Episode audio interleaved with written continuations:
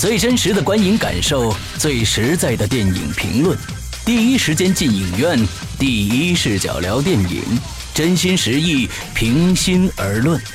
你现在收听到的是《观影风向标》。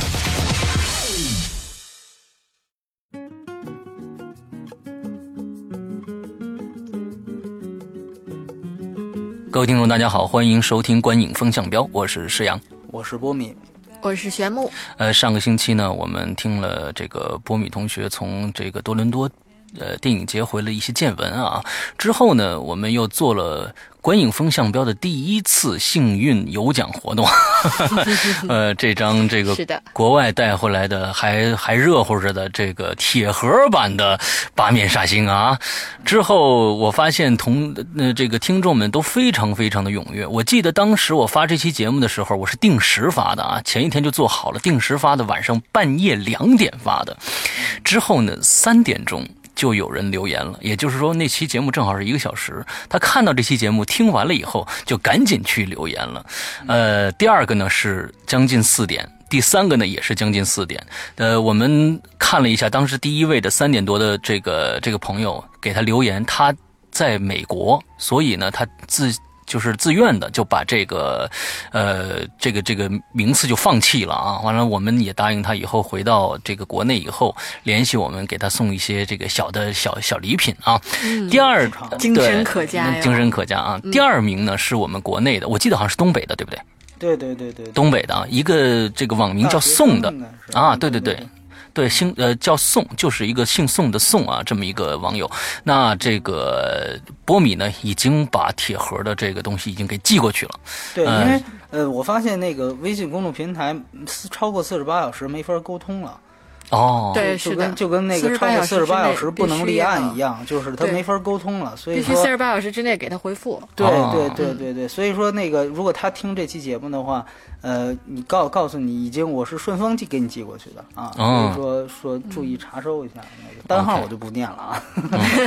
哎，你要不要也说一下那位自动放弃的这个网友名字？是，叫叫叫这个海德 Park 啊，呃，他好像是这个我的那鬼影人间的粉丝，我也是今天刚刚知道的，因为我们在做另外一个引留言的时候呢，我看到他的名字了，啊，之后跟他就就他也给我们在留言什么之类的啊，这个挺好。感谢你，对，因为你你想他在。美国，所以凌晨三点放的是很正常，就是正好嘛，对对对对对，很正常。对对对，好，那我们今天来聊的电影呢是刚刚上映的《亲爱的》，这个我觉得是现在在全国话题性非常强的一个电影。呃，那我们首先由波米来聊一聊这个电影的相关资讯。嗯，《亲爱的》是由呃著名的导演，去年奉献过《中国合伙人》的导演，香港籍的。陈可辛导演来指导的，然后编剧是依然是和他一起合作合伙人的一个大陆的编剧叫张译啊，很有名的一个年轻编剧。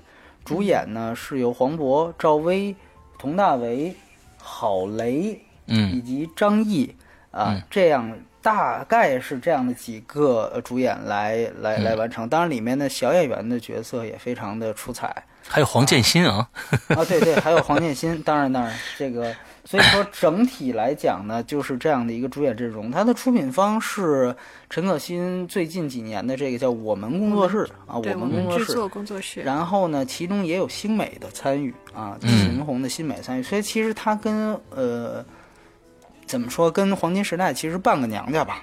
嗯嗯，对对对。所以说大体情况就这样，它的首映应该是全球首映是放在了威尼斯电影节，嗯，然后呢，这个在内地的正式上映呢是五呃九月二十五号的下午六点钟，嗯，对，然后算是提前场和昨天的票房大概是将近五千万。将近五千，因为我们知道之前的票房这整个大盘都很低啊，对，很低，所以说这个五千万也是一个可能受这个影响啊。我们认为可能应该会更高点，那看今天了。所以说呃，整体情况呃就是这样。对，它是一个当代现实的一个题材，嗯，这个相信大家都会，因为之前叫《亲爱的小孩儿》。是吧？然后后来就把这个“小孩”两字给去掉了啊，就叫“亲爱的”啊。所以说，嗯，大概就是这样的一个情况。嗯嗯，那其实呢，这部片子刚才我们三个人研究了一下啊，像呃《心花怒放》啊，还有这个片子，可能呢大家可能都会去关注一下。所以，而且这个片子的特殊性，我们在本期节目里从通过剧情、表演、娱乐这三项来打分的时候，同时评论的时候呢，不可能不涉及剧情。所以呢，呃，希望大家这个慎重慎重收听啊，我们肯定会剧透，因为这个不剧透就没法聊了啊。呃，那我们就开始吧。对，听到这儿就一定要看的那个朋友呢，你可以先看了，回来再听。嗯，对，对，因为我我记得就是访陈可辛的时候，后来我看大家有些人留言给那个访谈的稿子底下留言，就跟我们说说导演剧透的太多了，因为没办法，对这个导演他想自己聊这个戏，他不剧透，他他妈没法说。对对所以说这个戏大家看完，我相信也会明白。包括已经昨天有一些呃鬼影人呃鬼影人间了，都一样吧，都一样。谢谢你啊就是施阳这两期节目的这个 这个听友给给我留言在微博上，以直接就谈哎这个角色怎么这样，那个角色那么那样，就是说这个没有办法，只要大家一涉及到这个问题，他就会剧透。所以前言这回有点多。嗯嗯。那好，那咱们开始吧。呃，我们首先从剧情打分啊，波米打多少分呢？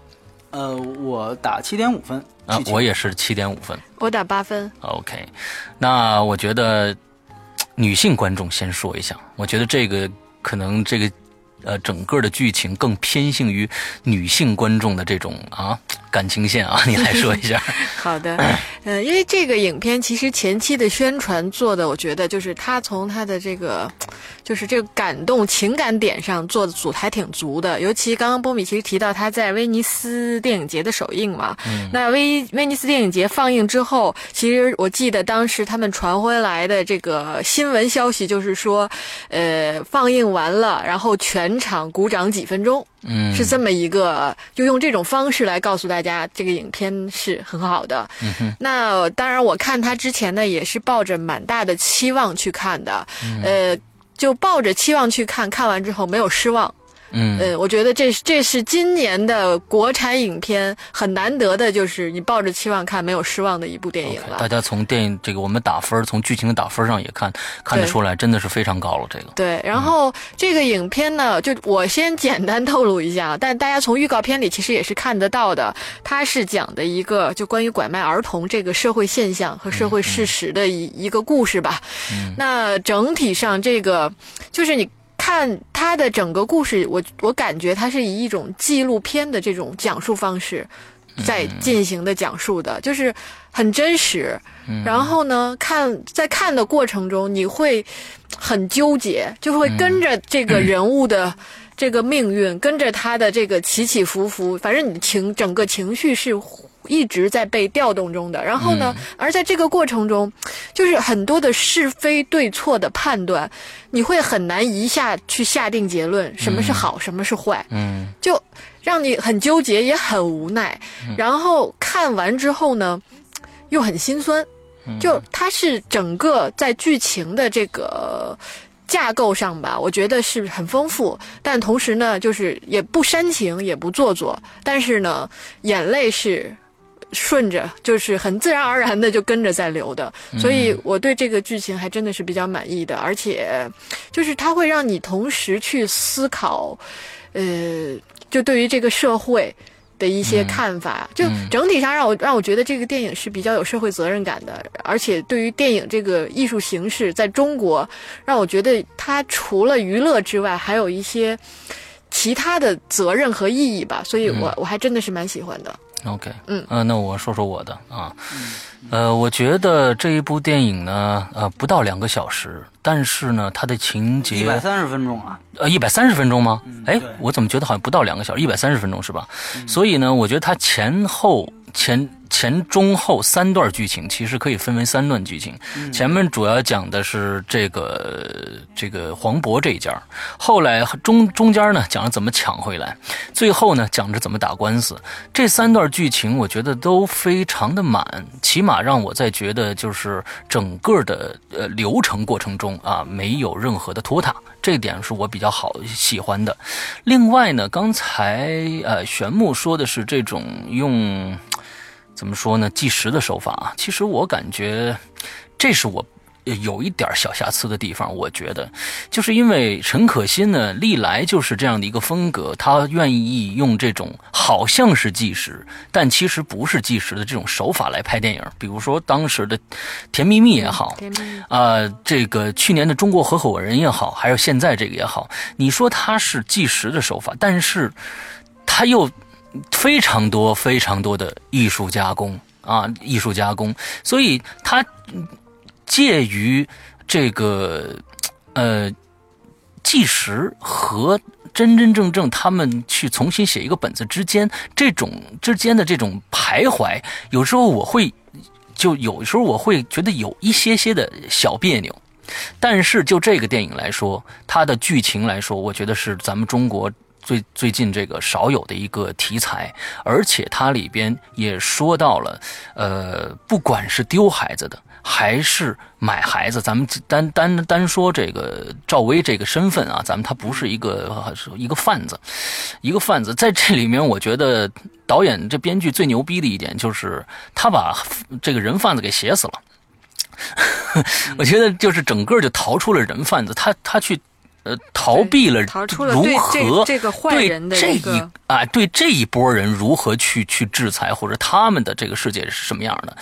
就是说，我觉得这个这是非常聪明的啊。那我觉得剩下的一些小细节非常的好，尤其是我觉得像一一三个方面，第一个就是黄渤从公安局出来，他那几个小混混走进来，嗯，这个时候他那个眼神就完全不。就是好像又在怪他们，又他们，我觉得我又怪不了你们，反正就是就是那种纠结的东西。这个小细节非常的好，还有就是开死亡证明，还有就是嗯，这个警察跟他说二十四小时不能立案，这些小细节我觉得抓的还是蛮好的。总体来说，这个剧情还是很丰满的。嗯，好，波米来说，呃，从我的这个角度来考虑呢，我感觉，呃，亲爱的这部电影它其实。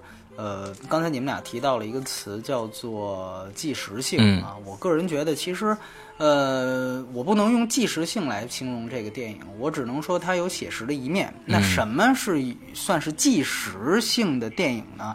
比如说像同样题材的，中国前几年拍过的《盲山》啊，就是盲井那个导演的，他那个系列的第二部《盲山》，那个是完全的纪实性的电影，嗯，大家可以去看看。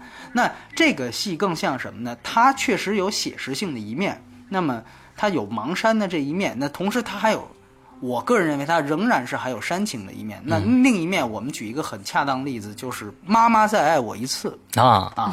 所以我觉得这个戏其实是盲山和《妈妈再爱我一次》这两个极端，对这两个煽情与批判极端的这么一个。呃，平衡体，嗯啊，他们是是是这样一个一个关系。从剧作结构上来讲，刚才其实施阳提到了，它分三段。那其实中间那段是以这个寻亲会来作为纽带，它主要前面的一大段是以黄渤一家寻亲为主，后面的一段是以赵薇的寻亲路为主，两次寻亲。它这两次寻亲带来的其实是结构的一种。呃，其实是一种锻炼，但实际上，对他其实做的一个一个很明显的东西，就是这两这两一次这两次这个这个寻亲，基本上是把正反方给倒置了。啊，在第一次里面，正方是呃黄渤一家，包括他们后来找到了寻亲会的人，嗯，对吧？然后呢，赵薇。在那一个那一次寻情录里面，还是一次一一次这个等于是一个反面角色，尤其是在我记得刚刚发现这个孩子的时候，我相信被带入进去的观众都会希望黄渤真正把这个孩子从赵薇那家里接走，所以那个时候他是一个反面角色，包括那些村民看到这个黄渤他们去抢孩子这样的一个过程，那到后来。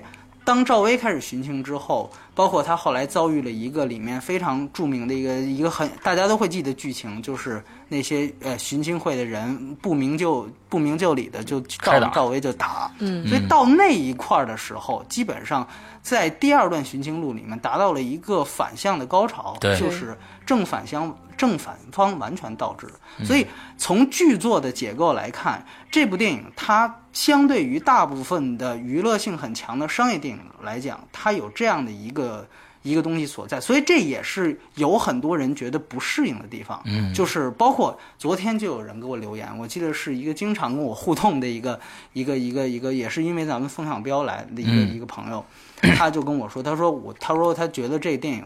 他最不能接受就是把赵薇给洗白了。他说：“你这后边怎么一下他就成好人了？”嗯对我觉得这个常规电影的，就是就非黑即白没错，没错，没错。太清楚。一方面，我确确实实必须得说，这个电影在剧作这样一个大胆剧作设置之下，它的最后执行力上并不是完满无缺的。嗯所以说会给大家，如果比如说找一个更好的人，或者说更熟练的一个剧本医生来修这个剧本的话，他可能会做的更有信服力一些。但是，呃，现在来看，它信服力不那么强。但另外一方面，大家不适应，是因为确确实实这不是一个完完全全的正反方从一而终的电影，而它不仅不从一而终，而且它有一个直接的本末倒置。对，嗯所以这个是一个，这个是一个。那刚才其实提到了他为什么可以做这个正反方的本末倒置，这个实际上就是刚才施阳提到的特别重要的一点，就是罪犯本身的缺席。我们讲在剧作里叫缺席的存在嘛，嗯就是人贩子本身在这里面是不出现的，对是不出现的，责任这个是最大的人非常关不键的。存在了。对你，你想想，这个整个这个事件打拐的这个事件，其实从头到尾都是由这名男性的人贩子导致的这件事情，从头到尾，而讲述对包括赵薇的遭遇都是受害者。对，但实际上它其实就像一个故事的一个标靶的靶心一样。嗯这个靶心，陈可辛在这个电影当中并没有任何，并没有让这个靶心出现，而只是看它围绕了它一层层围绕在靶心周边的，从十环到一环的。对，嗯，那最紧的可能就是赵薇，最远的可能就是那些呃八竿子打不着，但其实也是因为有相同情绪的那些寻亲会的人，甚至是警察们，甚至是佟大为们，嗯，就是他是一层一层，其实就是这个关系其实越来越远，但其实你会发现都是因为这个靶心，这个罪犯，但其实这个罪犯本身他把他留白了，嗯。所以说，当他把他留白之后，他在做这样一个正正反方倒置的时候是没有任何问题的，因为嗯，罪犯是他呀，赵薇不是罪犯，所以说这个东西的前提就全都建立。那从剧作的文本角度来讲，这个这个剧本我觉得是。是是它的亮点所在，没错就是说这是很很不很不寻常的一个。对，但是刚才因为我们也都谈了这个这个戏的很多缺点，所以我这里面我也想，呃，很多戏优点啊，所以我我也在想多说两句，就是关于，呃，这个戏，我个人觉得，虽然我对这个戏整体来讲是正面评论大于负面的，嗯。嗯，但是也不代表我完全就是觉得这个电影是完美的啊，嗯也没有电影是当然完美的，当然，呃，我个人因为谈几吧，我特别怕就是听众听到这儿发现这三个人一一一致交口啊。嗯嗯他确实有有有这样几个我个人觉得问题，大家可以讨论。比如说像刚才玄牧提到了，可能从女性角度或者就从他的角度来讲，他觉得这个戏还不算煽情。但是呃，可能我从我不太喜欢合伙人啊，我从合伙人看过来之后，我我个人发现他的煽情的东西还是有，它主要体现在我觉得两方面吧。就是最大的一个我不能接受的，也是我在微博也说过，就是他最后的那个纪录片是吧？对，因为包括这个事情，我直接我在在采访陈可辛本人的时候，我就跟他说：“我说你你也应该知道，不是所有根据真实事件改编的电影，都得把这个真实事件最后放放进来。”嗯对吧？因为世界上电影里面根据真实事件改编的那太多了，对对吧？那没有说哪部最后非得要用这样的程序，它不是一个必要程序。嗯那你为什么最后要把它放进来呢？它从它从现实原因是有一个，是因为它这个结局其实是从剧作角度来讲，它是戛然而止，啊，它是戛然而止的。嗯就是最后赵薇发现自己，这个是对，这是戛然而止的。其实它不仅什么都没有解决，而且还开启了一个新的麻烦，嗯。你明白吗？对。所以如果咔一下这个电影停到这儿，那观众你就啪一下上字幕，你一亮灯，观众情绪这没有地扫地大妈方发一出来，泄，嗯，对，观众他他普通观众是受不了的。当然，这个也是陈可辛，也有人说这是他贪心的一个地方，我觉得也是。嗯，就是说他从，因为你大家想想，合伙人啊，你看他这是他一贯的习惯，合伙人最后他是停在了。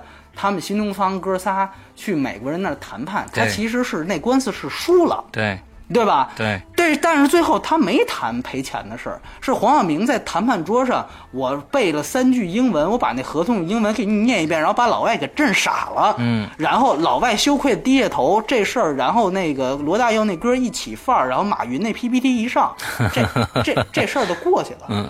所以你仔细你去看看，大家可能哎呀，为了成功人士当年的这种创业而感动，那其实这事儿没有结束。嗯你你你你你背了两句合同，这老外就就几大几千万美元就不让你赔了，对吧？我们这也知道，真实事件当中这个是就是败诉了，对吧？新东方，所以这事儿它没结束。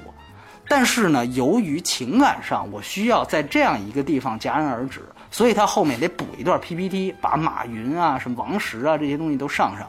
这个戏用了同样的套路，嗯。所以说，一方面是他替他这个无法收尾的结尾来收一个尾，嗯。二来呢，确实是有升华感情，或者说说的再露骨一些，确实是有煽情的作用。嗯嗯嗯，这就其实就像大家，比如说那些充满着希望的这些大学生们，当看到这些马云的这些 PPT 出来的时候，他们也肯定会特别激动一样。那这个时候，当我们看到，尤其是那个纪录片里，到最后还有真实人物和演员的见面，嗯。这个就我觉得设计感太强。对对。你明白吗？就设计感，你没有必要让他俩见面，然后再抱头痛哭。对。这就是央视里面经常出没错现那种没错。呃艺术人生啊。节目，哎，对对对，艺艺术人生，嗯对对对，然后那个大的那个这个背景音乐就弦乐往上铺，就是那种这里面用的是这个所有人都唱歌唱那个亲爱的小孩儿，嗯 是吧？嗯所以就是说，像这种东西，我个人觉得它煽情作用是一定有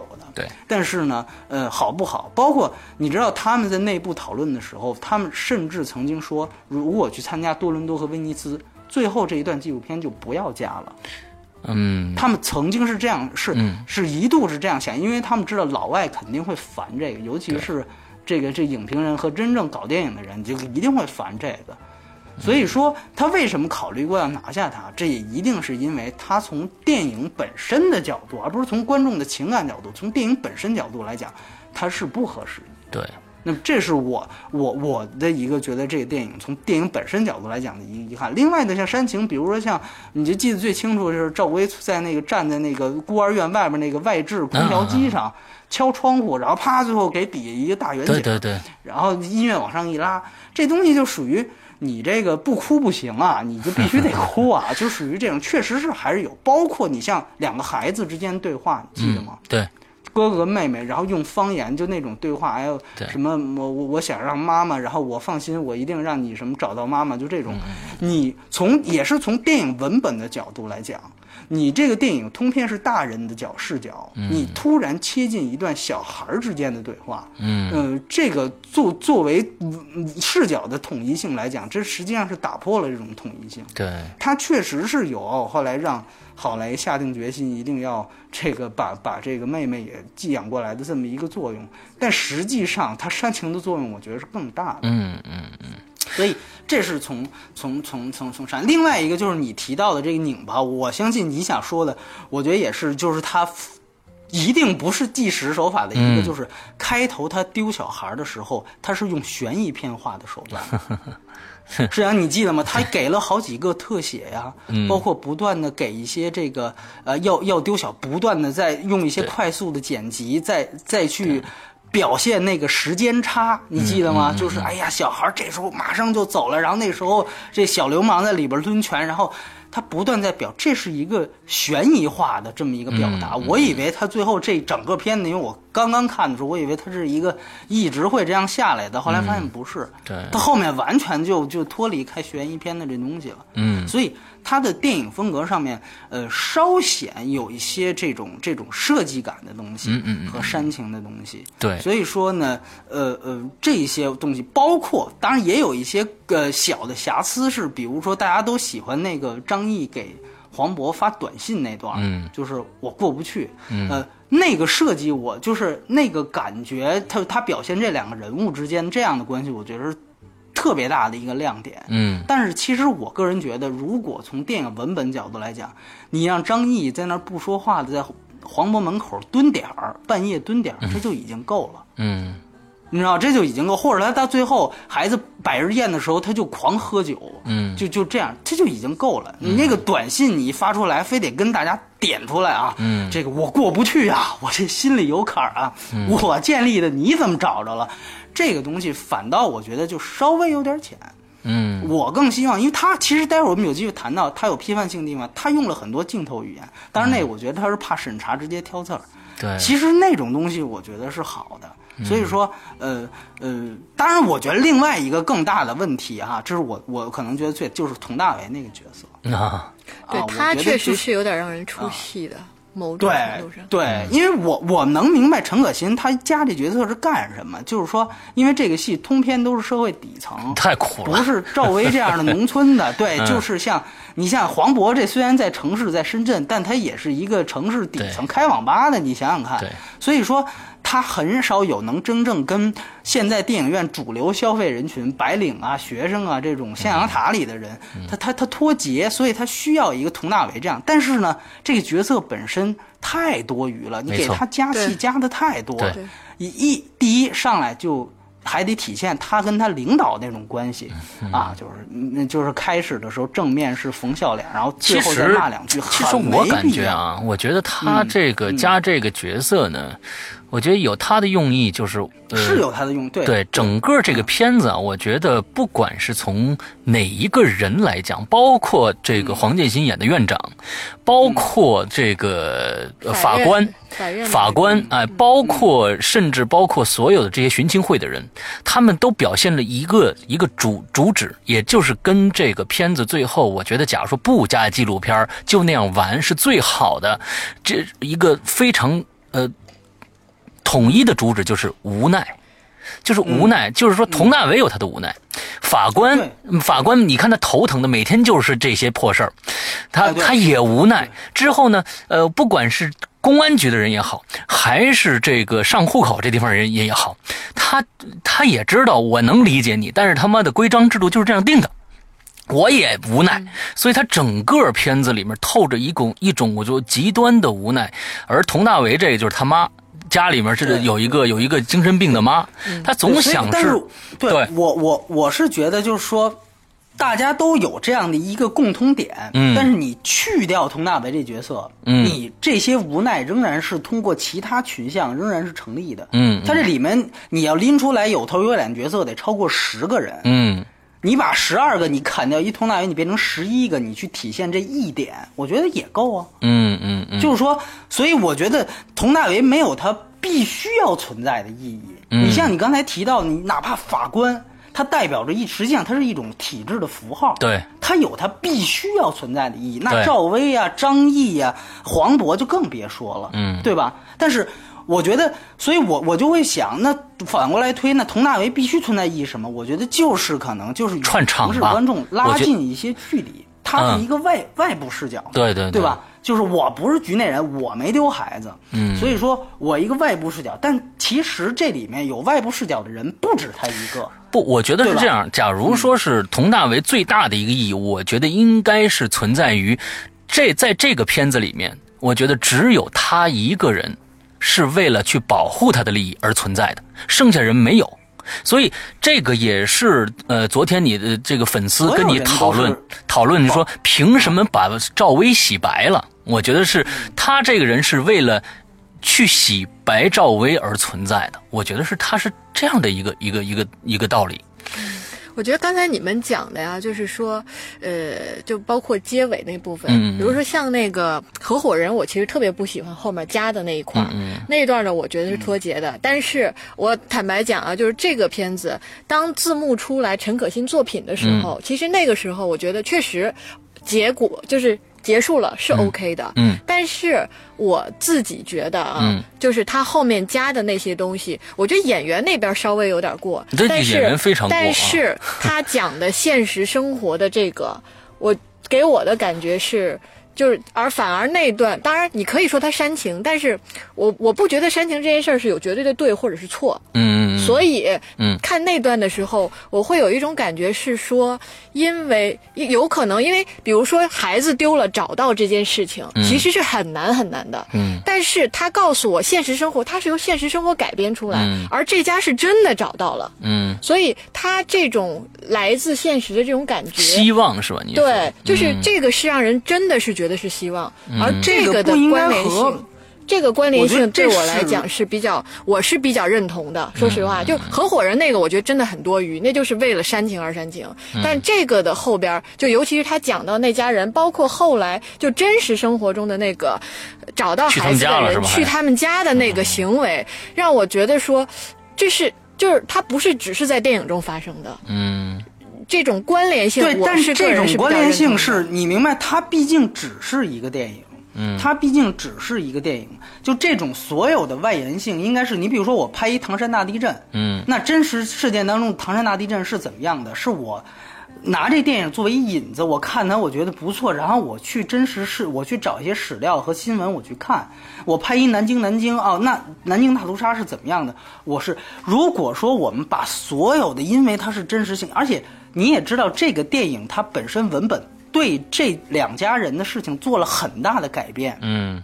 你比如说，呃，原来这个这个真实事件当中，赵薇跟呃黄渤跟郝蕾是没离婚的。嗯。啊，这个是人家原原型是没离婚，然后赵薇没跟那个任何一个民工发生关系，嗯。这这都是编剧改的，它已经不是真实事件了。但是你最后又把真实事件，由于有一个好的结果，所以你把它给补充进你这个没有结果的电影当中，你等于其实替替替代了，就这这是一种偷懒儿。从某种意义上来讲，我觉得你说他最后确实是给情绪的一种释放，但是也有电影是直接完满的，我就自己把这种情绪释放拍出来了，嗯而不是用这样一个剧情进行衔接。所以说，我觉得他最后这反倒是渐离效果，你明白吗？就跟那个我们一直说，好像黄金时代以后我们会谈说，好像这个对对着镜头说话是渐离效果。我觉得那个没什么渐离效果，这渐离效果最明显。嗯最后你会让你感觉，哎，这到底是因为你是电影，大家也会把你当成电影，所以说你。你你这个其实是我觉得，一是偷懒，二是呃打破纯粹性，所以这是我的对这个结局的看法。嗯嗯嗯，我觉得这真的是个人意见，呃个人意见啊对对对，个人意见。真的是个人意见的，嗯就是因为观众有是专业的，或者是有的是就是为了看电影。其实我觉得刚才我们说到了，我们说到了很多的细节啊，比如说这个短信到不到要发，还有一个细节，这其实这里边有两个细节是非常有意思的，一个是刚才这个张译给黄渤发短信，这是一个；另外一个呢，从最开始的寻子短录像不能吃桃，到最后赵薇跟他说了一句你不能吃桃，我觉得这是都是呼应的一些东西啊，可能这些呃对于来说，很多人觉得，要是叫假如说，呃，需要那种呃，对电影那种，那觉得好像稍微多余了一点儿。但是我觉得，对于呃国内观众，尤其是国内观众，我觉得说明白比不说明白更好。我觉得是这样，我们也不能站在不同观众的角度去界定什么应该，什么不应该。嗯嗯嗯，这样就是咱们只能站在自己对于这个电影的理解。对对对就是说对对我喜欢的那个类型的电影对，其实你们说的有些细节，在我看来，就那短信我。我个人也觉得其实可有可无了，嗯但是比如说有一些我倒不觉得很过分，就是嗯每个人他对于一个影片期待的那个情绪嗯是不一样的，嗯嗯嗯所以咱们现在讲的其实也都是每个人自己对。希望它发生的那种状态。对对对，我觉得这个片子虽然我们打分儿差不了多少，但是我觉得各每个人在心中对这这一部好的电影，这一这个电影真的说说算是今年的中国比较好的一部电影，都有可能都有更高更高的期望。所以我们今天才说了这么多啊，相相关于剧情说了这么多。那咱们还有一些可能在我们后面两个评分里边会说的更多一些。那咱们开始说一说表演吧。嗯，表演这个波米打多少分？啊，我是七分那我是七点五呃，我是八分，，OK，呃，那咱们还是你这个这个玄木先说一下吧。最高分是吧？嗯，对，这个影片里边呢，我觉得真的是算是就是每个人物形象的塑造，嗯是比较完整的了。嗯那这这黄渤，上次我记得波米讲到，我们在在谈《心花怒放》的时候，波米讲到说没有对比，这这得留一点这个后边的，别后边没有空间了嘛。这我看完之后确实是有这感觉的，就说像黄渤，那在这个片子里边的表现跟《心花怒放》那就是完全不一样的了。嗯，那真的就是更高一个层面的表现了。他是就是能，因为我记得我看过就是这个《亲爱的》之前的一段采访吧，里边就采访黄渤，然后他就是说，其实这个演这个片子不用别的，当你把这个孩子想成是自己孩子的时候，都不用演就全出来了。所以他里边就作为父亲的那种丢孩子的那种纠结、那种痛苦，就真的是能看出来是发自内心的。嗯嗯，那其他的演员呢？我觉得你像郝蕾，然后包括张译，然后赵薇，赵薇在这里面我觉得算是很颠覆性的吧。她之前也没有演过这种类似的角色，她应该是安徽人，对不对？这我不呃对，所以她讲的都是方言嘛。对，那这就是就看这个影片当时的那个，就是包括海报啊、预告片啊什么的，就对赵薇的这个角色，我觉得嗯，反正在我个人看来，她算是突破很大，但是表现的也真的是还不错的。所以整体上这些演员真的是各司其职，而且表现的都很好。嗯，好，那我说说呃我的看法，就是这一部电影呢，呃，黄渤的表演，我觉得大家都有目共睹啊。我觉得他那种表演方式，不管放到喜喜剧还是悲剧都适用，这就是他这个神奇的存在着的一个重要原因。他的表演方式其实还是那些那那那个套路，但是不知道为什么他这个表演就非常的真实。但是在这个电影里面，我觉得更让我惊艳的，其实还是赵薇，因为我一直对赵薇的表演存在疑义，不管是她过去呃好评的电影，还是不好评的电影啊，我觉得这一次真的让我看到了一些特别内心的东西，尤其是这个母亲的演的，就是最催泪那一点，她不是站在上面吗？我觉得那个是唯一这整个电影里面让我流泪的唯一一个点啊。呃，剩下的其实，其实剩下的就是难受。真的是泪点不同。嗯，就是难受。其实我觉得这片子就是难受，就是无奈，就是我觉得他整个片子表现就是无奈。所以这唯一的亮眼呃泪点就是他站在高处那一下，他那一个镜头非常短，叭一下我我就戳中我的泪点了，就流下来了。剩下的呃所有人，我觉得这部片子里面除了佟大为啊，我觉得这可能是导演安排他这个人物的没办法。啊，他就就是就是这么一这样一个人，有有一些跳脱，呃，甚至我觉得开始张译演的这个角色，我当时心里在想，哼哼，这个可能是一个高级骗子。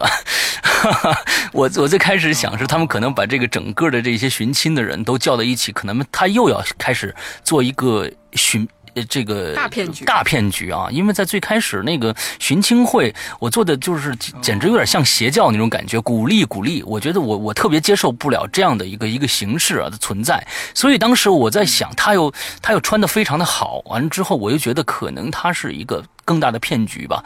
直到他带着去一起找这个孩子的时候，去到了乡下去找这孩子的时候，我才觉得哦，看来这是个。呃，真真身真的这样的一个一个人，对这个就你看，我估计你也是被前半段他悬一句话的这种 手啊段给影响到了，你觉得是吧？对就是你会觉得这肯定出了一人物，就肯定是没错是有这种逻辑、对推理式动机的。对，没错，他因为最开始这个黄渤，不管是去呃这个河北去找找这个孩子也好，他都是用这种手法来的。啊也就是说，对对对我告诉你，头什么的对我对对对我我开始以为这个剧情发展会是这种哦，我我怎么样能摆脱这些骗局，中国这一些各种各样的东西，但是到最后中间他。变了一个，但是我我我感觉啊，就是陈可辛这部片电影里面虽然不统一，但是起码这些还不是那么突兀。我觉得起码这个用这种手法来来做的话，呃，我觉得也挺好啊。咱们再再说说回表演来，说回郝雷，呃，郝雷，我觉得，嗯，我觉得比黄渤还要出彩儿。说实在的，因为黄渤在这个里边呢。我觉得可能是因为他一直在演喜剧的缘故啊，想他想颠覆他以前，并不是我们去对他有什么要求，就是他想颠覆以前。我总觉得他可能在某些表演上。呃，有一些力不从心的感觉。这就跟葛优后来一样，嗯再去演夜宴啊，演演赵氏孤儿吧，对就一样。对，但是赵氏孤儿和这个，我觉得葛优跟这个黄渤比起来呢，葛优可能更加的不占这个天时地利人和啊，因为他本身这个形象太、太这个呃喜剧化了，太喜剧化了。但是他原来也演过《活着》，就那个啊是是是是是包括《霸王别姬》里面。对对对对，但是黄黄渤我觉得还好，只是觉得他有些地方觉得有一些力不从心的感觉。但是呢，哦我们就从《心花怒放》这个片子来说的话，那可是要好得多了，那可是要好得多了。嗯对，那这是我的看法。波米呢？对，我觉得就是像黄渤啊，你提到《心花怒放》，然后《心花怒放》，对不起，然后像这个郝蕾和张译之后都参演了这个《黄金时代》嗯。啊，因为像我看这个片的时候，呃，我我三个片子都看过的话，那基本上你确实如果就这三部去比的话，那确实这一部的是最显表演的。嗯。首先它这是肯定，二来也确实是这这这一部里面三个人的表现是最好的。嗯那从从另外一个方面，我也同意，比如说像赵薇，首先她形象上的颠覆就非常大，而且呢，她自己也是安徽人，所以说呢，即便有这个形象颠覆，其实她有底子在。对，没错。那那我个人其实最就觉得她最大亮点是张译，嗯我是我个人的看法，我觉得这个角色是是是，我觉得是最最大亮点，因为他其实像你你提到了，他是像邪教一样，我觉得对，嗯。它其实是类似于传销式的这种这种洗脑式的，因为我觉得这是嗯 这是非常自然的，我觉得这是整个这个电影当中的很很大的一个亮点之一，嗯。就是因为因为你这么多人连孩子都丢了之后，他确实是他精神上是需要有一个寄托的，对，嗯。所以说有这样一个，就不说同好，这是有一个其实共同的这样一个心结在，然后聚集在这一起，他们需要继续走下去，需要继续去面对这个社会，他必须得采用一些在在常人看来好像有一些怪的方法，甚至有一些极端的方法。嗯那他其实就是需要这些洗脑式的、传销式的这样的鼓励方法。所以我觉得这个恰如其分，就是你想丢一个孩子，这是多大的伤痛。是，所以说，我觉得在这个伤痛的基础上，他去建立这样一个传销式这样一一个寻亲会，恰巧是理所应当。所以说，你看这个人物，包括，但是同时，这个寻亲会像你所说的，它确实有两面性。嗯这种两面性所带来的，就是说，它其实也要被这个寻亲会的一些规则、规矩所绑架。没错。你们既从这个寻亲会当中得到了精神寄托，但是当你们想脱离的时候，又又也不得不去考虑。所以你想，最后张毅他想去要一个孩子，这是理所应当的事情，这是很这是每个人的权利。对但是不好意思，你一个是继承办那是另外一回事情，但是从他的情感上，他居然要有负罪感。嗯，就不能继续放下去，继续往前走这件事情。对，这就是你在寻情会上，你曾经获得过了这个这个精神需求，现在你又要把它抛开，那这个时候自然而然形成的一种放不下去的这样一种愧疚感。嗯，所以我觉得这个设计是其实是非常小的，包括你像这个这个他这个人物本身，我们我们就说他的他的他的这种不平衡，其实这个电影它很多地方他他他在讲的事情，好像你看他是一个打拐的，呃，实际上刚才提到他有无奈，他这里面其实也也讲到了一种不公，嗯这种不公是从最大的不公，社会的不公。你想想，为什么这个这个城市要放在深圳？嗯方言的交织，开始黄渤教他陕西话，教他那个、他大舅、他二舅，嗯在三枪里面听张艺谋唱过，对吧？这陕北的这个儿歌，再到这个后来的这个呃呃安徽的这，就包括里边还有粤语，对记得吗？房房租赶的时候，这么多的这种，这就是中国现状。尤其像深圳这种特大城市、移民城市，它所体体现的现状，这这种现状首先是城乡之呃城乡之间的差距所导致，它这是不公。这是一种最大的不公，它导致了这样弃弃女拐男。待会我们看到弃女拐男的事情发生，那最最到最小的不公，就是一个最小的团体，就是我寻亲会内部，它也有不公。嗯，这不公就是我建立了，为什么你找着？你是最晚入会的，对，这也是一种不公。所以你会发现，最后所有的症结、所有的心结都在于不平衡，对心理的不平衡都在于不不公都在于，其实最后体现到这点都是，哪怕我说哪怕丢孩子是一个现实层面特大的事儿，但如果大家都丢了都没找着，大家都还能相安无事啊，对都还能相安。就像我们说这这个这改革开放以前，对吧？都大家都穷，可能现在反倒很多人还想着那时候的好，比现在强，那是为什么？都穷，一起穷，所以穷富。丢或者找到，这都不是症结，症结在不公。有人找着，有人没有；有人发财，有人没有。嗯，所以说，张译这个角色和他所在的这个寻亲会，我觉得起到作用。包括他给他妻子，这还没提呢，这是一大演员啊，张雨绮。对对对，这里边打了一大酱油啊！对对对，这个 最近这个也是风波漩涡之中啊！这个，然后这个对对对，他这个我觉得他他里面是一副观音的打扮是吧？啊，这我觉得这个现实当中替老公这个也可以观音的，所以他为什么要在剧情当中给他妻子一个观音的打扮？就所以说你就想想看，就是这整个这个戏。他他所想表达的，这这也是我想说的另一点。当然，这个已经超脱表演了。就是说，本身这个戏它有一点，就是说，呃，里面有一些，其实我觉得是有一些，呃，咱们传统的几千年以来的这种佛教的因果结构是套在了这个戏里面的。嗯，你明白这个这个不仅是有张雨绮这样一个符号，包括里面反复出现的这种观音。像的这种符号，拜这种观音像的符号，它本身你看它的段落，它有几段是特别明显的。你比如说像猴子那一段，嗯，你记得吗？就张译说：“我吃猴脑，我就觉得特特特别后悔。”最后几个人去劫，救了劫完了之后，救救了一个猴子。嗯，对你吃了一个猴子，你现在后悔了，所以我给你一个猴子。那你看，呃，这里面其实我们。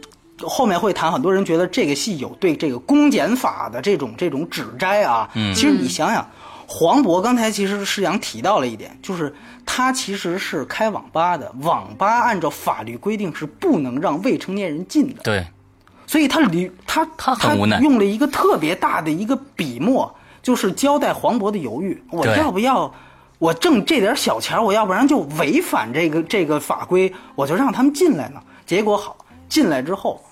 导致了孩子丢失。孩子丢。当他去报警的时候，当他去报警的时候，你会发现警察啊，你这四十八小时立案啊，你这个这个东西，这个那个，你就会发现，包括后来法官，整个法律体制，当然从现实层面，OK，你该怎么处理怎么处理，你态度不对，这都是法律或体制的问题。嗯。但是如果你把它从一个电影的文本来看，这就是因一次。你贪小便宜的这种打破法规，最后得到了这种体验到了法对法律的这种失效所带来的后果。嗯，所以这是也是一个因果。那最大的一个因果，其实是在赵薇这儿。嗯，对，他一直是想要一个孩子，他想把那个孩子要回来，最后要到了没有？要到了，怀孕了。对，所以你看，这是一个多大的讽刺。对，所以你我你吃了一个猴子，后悔了吧？我给你一个猴子。其实他想要的是孩子，你要想要一个孩子，你你后悔你你特别想要吧，我给你一个孩子，但不是那个，嗯，所以这个这种真正给你的时候，你你可能就不想要了，对你接不住，你知道吗？你接不住，所以说这个这种包括施洋提到的无奈。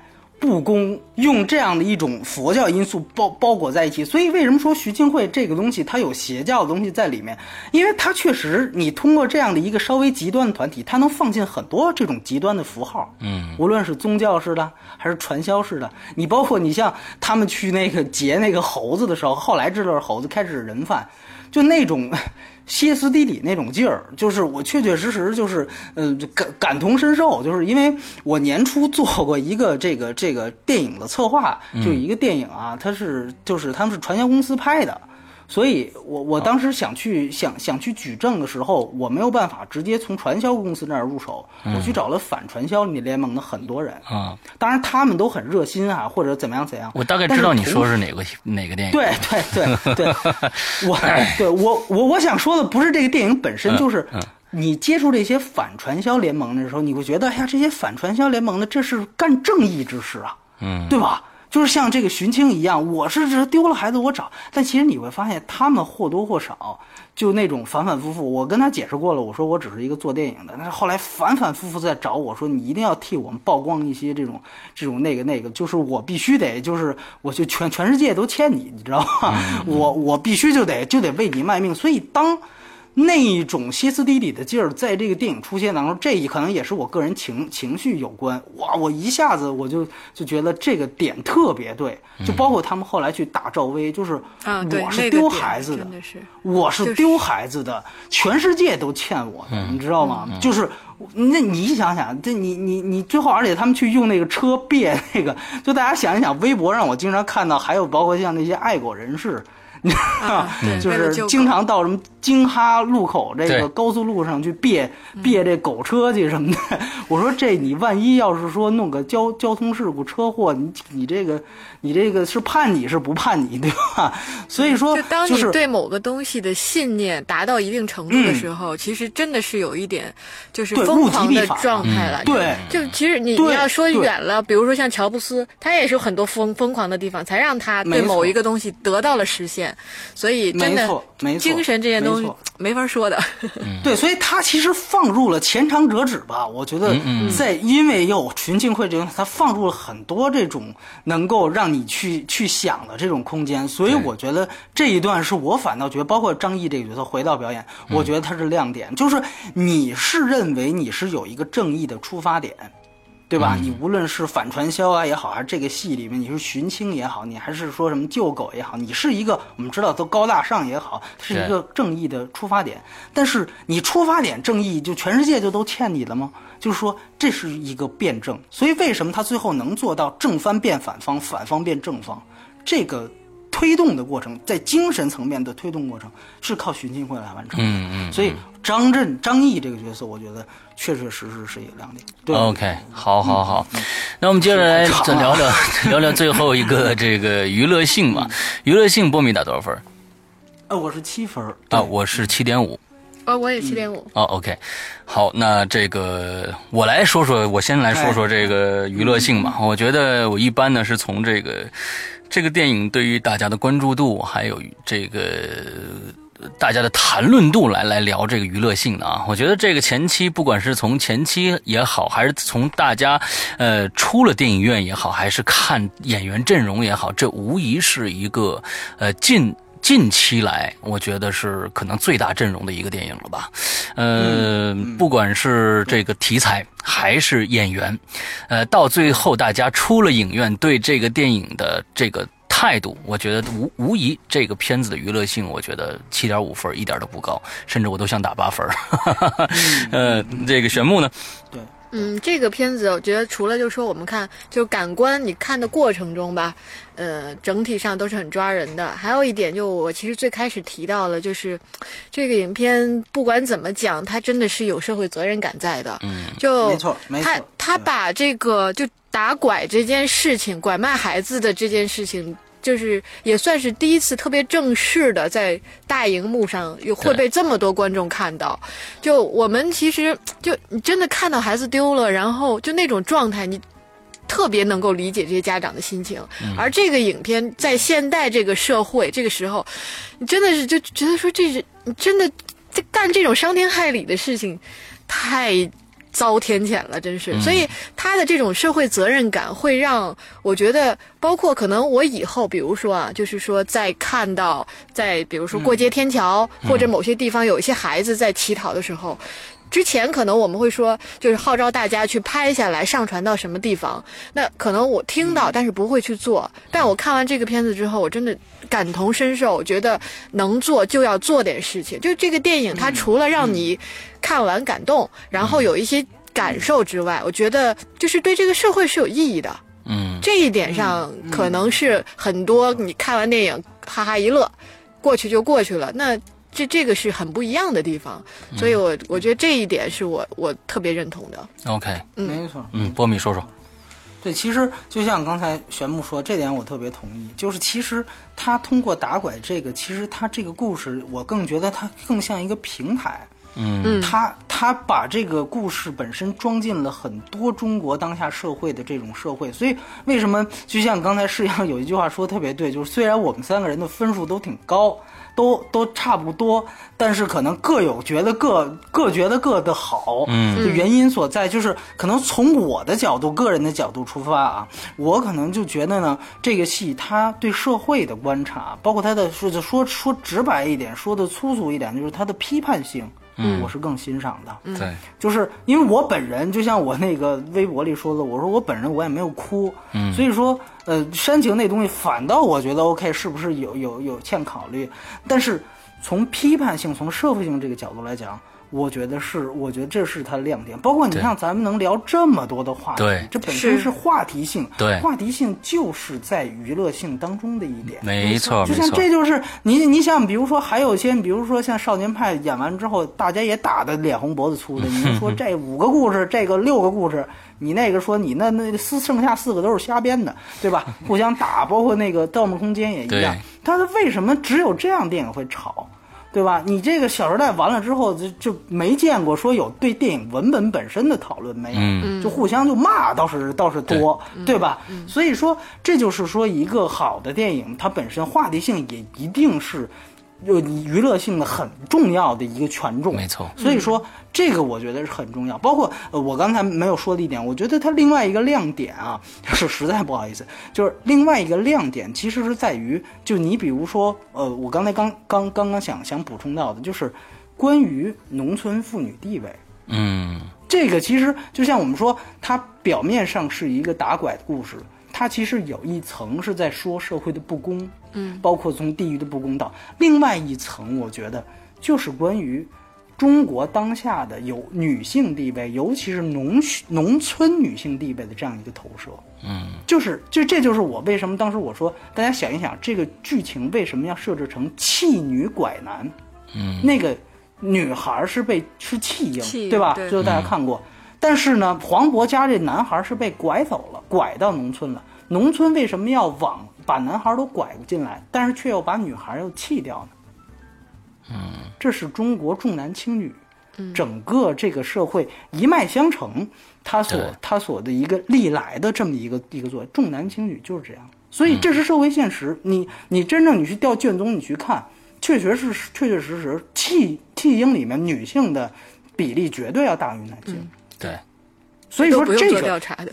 对，这都不用做调查，大家我相信都会想到，在中国内地，所以说，他就为什么我你按说你说从剧情本身、文本本身这个层面考虑，我我说我黄渤家是女儿被被丢了行不行？完全可以啊，嗯对吧？但为什么我还是要变成弃女拐男？它其实有这样一层，那那女性地位什么样？这个还不是最主要。你记里面有一个人贩子的台词，徐清慧他们去审那个人贩子，不是审啊，见面。嗯，然后其中有一个人就说啊，拐孩子，我从来不做伤天害理对我从来不做拐孩子这种伤天害理，我只拐妇女，对吧？对就这话是什么意思？就是在很多人的价值观里面，就是拐孩子确实是不对的啊，确实是不该的。嗯，妇女好像就问题就没那么大了，就说。这个事情，而且他这个拐孩子，这个孩子是不是也有性别？所以这里边的潜台词去想一想。当然，最主要的，我觉得就是赵薇这个角色，嗯，就体现这个农村，她作为一个农村妇女，大家去想一想，她最后开始说她去给警察做辩解的时候啊，去给警察做辩解的时候，她说这孩子不是我们家拐来的，是什么呢？是因为我没有生育能力，所以我男人在深圳跟别的女人生的。嗯他是可以接受这个事实的。对，首先是他不仅可以接受，而且这男的把这孩子甩给他养，他就养了，哎。一养就是几年，而且真当亲儿子养，嗯。对吧？最后你看到这个这个这个 水乳交融这种感觉，然而第二就是最后我们知道赵薇这个角色是怀孕了，嗯。那有生育能力没生育能力，这是他吗？后来我们发现，哦，原来他有，所以他为什么最后哭？这个哭不仅仅是一个剧情层面上的，对。他其实是你联系到这时候，你会发现，哦，原来没有生育能力的不是赵薇，但是不好意思，在中国农村，如果这家没有孩子，那一定怪女的。别说了，一定是女的不能生。对而且这是第一层，由于女的不能生，所以你就完全失去了话语权。嗯我在外面我找个做什么都是女的，对的。对对，我在外面找个女的没错，我找女的生个孩子也没错，我找女的生个孩子，把她带回来让你养，这也没有错，因为你没有生育能力，你就没有话语权。嗯所以，当他最后，你你想想看，他最后发现，哦，原来我有生命能力的时候，你想想这女人这这几年她过得有多苦，嗯你这个人这个这个命有多苦。所以有人说，就是还是回答最最初那个网友给我提的问题，说赵薇怎么就这么就洗白了？你从这个角度你去想一想，她完完全全也是比其他人受害苦。对对对对，她完完全全也是受害者。没错，而她就是中国现在当下所有农村女性的一个缩影。对所以说，你知道这个这个这个从文本层面上来讲，他是男是女都无所谓。但是如果有这层意义，你把它放逐进来的话，你会看到他所想表达的这个角色所承载的东西。嗯所以说我为什么说这个电影我喜欢它的一些社会性的东西，就是我觉得是在这儿，这是它的一个一个一个很大的亮点。所以说，呃，如如果如果按照这一套理论来讲，我觉得其实它反映它很像斯皮尔伯格原来有一个电影叫《紫色》，嗯。那个戏呢，就是表面上讲是讲一个种族歧视的事儿，是讲啊黑人在白人的这种弹压下如何生存，但实际上那个在第二层里面，它深埋着一个实际上是当时女性解放的一个故事，嗯。它它女性女权的味道更重。当然，这个戏不是女权的戏，但是其实它也有这样的一个，就是浅层文本的同样形式的一种，东西这这在里面。这个戏确实很深刻，就真的是特别精琢磨。其实我们在聊了这么长时间了，发现这个剧本真的是今年中中国的电影里边，算是完成度非常高的一个剧本了。可这个从推敲了文本上，可推敲。没错，没错错，对，包括包括我我还忘说了一句，你想想，他去就赵薇这个戏，他赵薇这个角色，他去要找他自己想把自己的孩子找回来，他要找那个民工去作证。嗯记得吧？就是那个他找民工局的 民工说：“我怕事儿，我不愿意作证。”这里面也有一个，就是说一个农村人来到深圳特大城市，就是本身就社会地位就属于一种弱势，嗯他就胆小怕事。嗯那比这个民工更弱势的是什么呢？是这个女性。对啊，她明明是要自己的一个正当的一个女儿，那女儿不后来被证实是弃婴嘛，这是可以的。但是我最后需要怎么办呢？我需要去用性交易嗯来来的，我只能去出卖女性的这这个这个贞操，来去维护我一个或讨回我一个本来就属于我的东西。嗯所以你看，他这其实是两次寻亲嘛，就是黄渤的寻亲的大的问题是在我找不着，但是我一找着，我就我就把孩子解救出来了，对吧？我一看见赵薇，这这一这一一下我就把孩子抱走，然后警察那枪一响，这孩子就就归我了。嗯，他他的问题主要是在他找不着，但赵薇这次寻亲是我早就知道我这女儿是放在福利院了，我就知道她在哪儿，我也知道她放在什么地方，我就是要不回来。嗯所以他其实是另外一种，另外一种的两，虽然都是两次寻亲，没错但是这两次寻亲遇到的困难不一样。那为什么，呃呃，这个这个黄渤怎么一找就找回来了？警察全向了他。那警察嗯是就在深圳的时候，我们知道深圳的时候，他其实跨省作案，嗯对吧？这个公检法的这个天平是不是存在一种天然的倾向性的？包括我们知道赵薇在审问的时候是蹲在那儿审问的对，镜头一直是仰角拍警察。大家想想，这种镜头语言，它是一种弱势对强势，一种劣势对优势的这样的一种对比。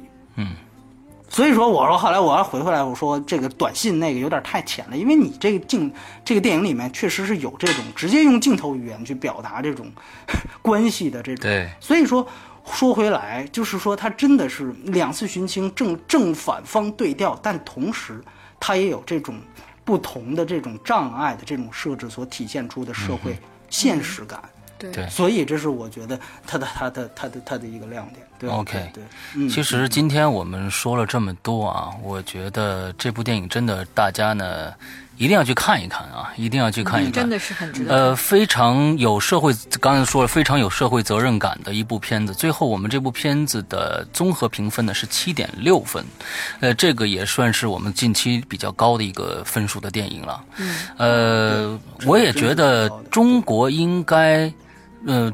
冲着这是一个好的开始，因为中国哎，对对，不仅仅是这一个无奈，不仅仅是这一这这，就是说，我们希望中国的电影市场不要再去像讨好这些，呃，怎么说？刚才刚才波米说的象牙塔里的人啊，这些这些拍一些让他们去开风花雪月、开开心心就完了的事情，就呃我们像比如说，呃，这个当年去年的神特呃神探亨特章，陈大航那张，还有这样的电影，还有比如说一些嗯，过去呃上不了的电影盲山呐、盲井啊、盲井啊，这些电影，我希望这些电影能多一些，因为这就是现实，而这些现实没什么好回避的。可让让大家能多看到一些这样，能多一些社会责任心是更好。我觉得可能陈可辛更厉害的地方在于，他把一些可能就是这种不太拿得出台面的东西，用一种相对商业的手法嗯，拍出来了。对，这这个其实我。对对，我觉得它其实是两面性。就一方面，我们也怪他，你你既然有社会批判意，你干嘛还煽情？但另外一方，我们会想，如果你要不有这么多煽情，没可能你错这片子过不了了。你知道对所以说对，所以说这个也是一个两面性，看你是从哪个角度出发。但而且我记得，就是多说一句，施阳前几天跟我提到的一个，我也特别喜欢的一个电影，就韩国的叫《辩护人》。嗯嗯，就是说，所以这里其实，而而且刚才施阳提到了一个特别关键的人物，就是黄建新。嗯，我们知道他其实可能年轻人非常喜欢欢他。他。对他其实是中国非常有名的一个第五代导演，没错专门拍中国的社会现实实主义的这种现实主义电影。他的原来的这个脸对脸背对脸啊，哎没错对这个这个黑炮事件，黑炮事件多牛逼啊我建议大家对如果没看过的一定要看。所以我也问陈可辛，我说你这是不是里边特意用它是一个致敬？他说没错。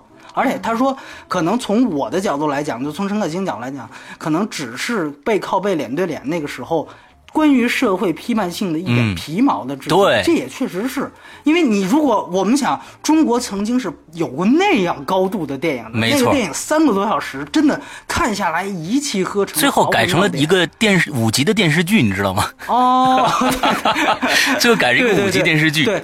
对，那个而且也是用一个喜剧演员牛振华嘛，牛振华演员，对，演的太棒了，哎就是整个各方面，所以说我就觉得，就是说我们这是时间上的，就是我们在八十年代曾经有这样厉害的现实主义题材，嗯。但是现在越来越少了，对，甚至就是谁在碰现实题材，感觉好像甚至都哎你怎么这不不按照商业化的路线走了？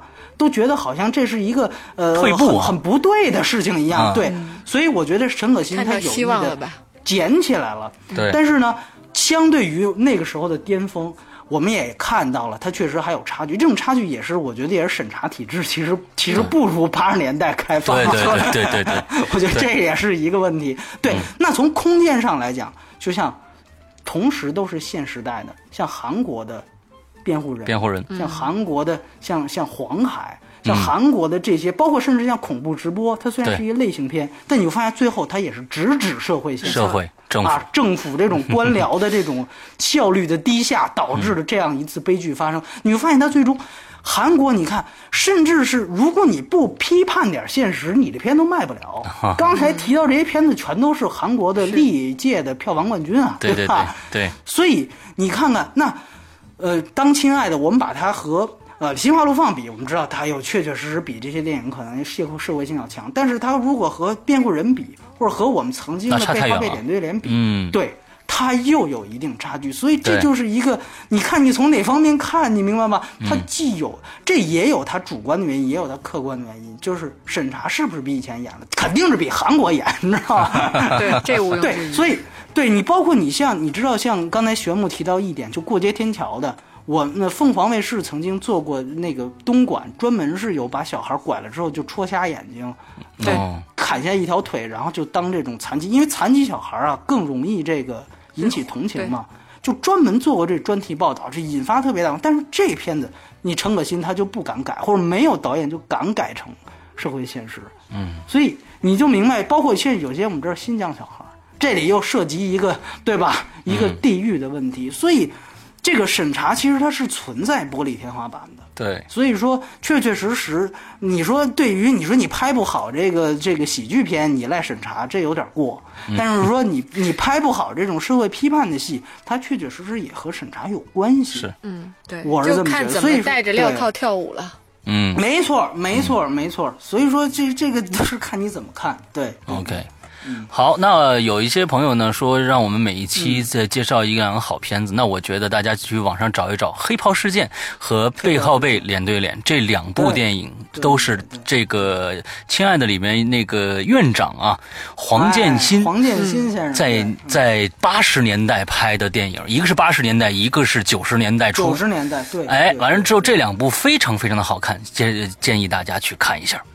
那我们今天差不多聊了一个半小时啊，聊聊这个电影，所以呢 我觉得这个是非常值得大家去去看的一部电影。那咱们也不多说了，呃，估计呢我们是在十月一号送上《黄金时代》的这个影评，所以大家呃到时候我们十月一号见。那这一期哎，对，施阳啊是不是还还得说一下？就是说，咱们以后每个月会有一个微信公众平台的一个那节目预告，节目对对对对算是这么一个，是吧 OK 啊 OK，我们这个三个人呃，这个研究了一下，最后呢，波米同学提出了这样一个建议，非常非常的好啊。我们在每个月的 呃月底的月底的时候呢会。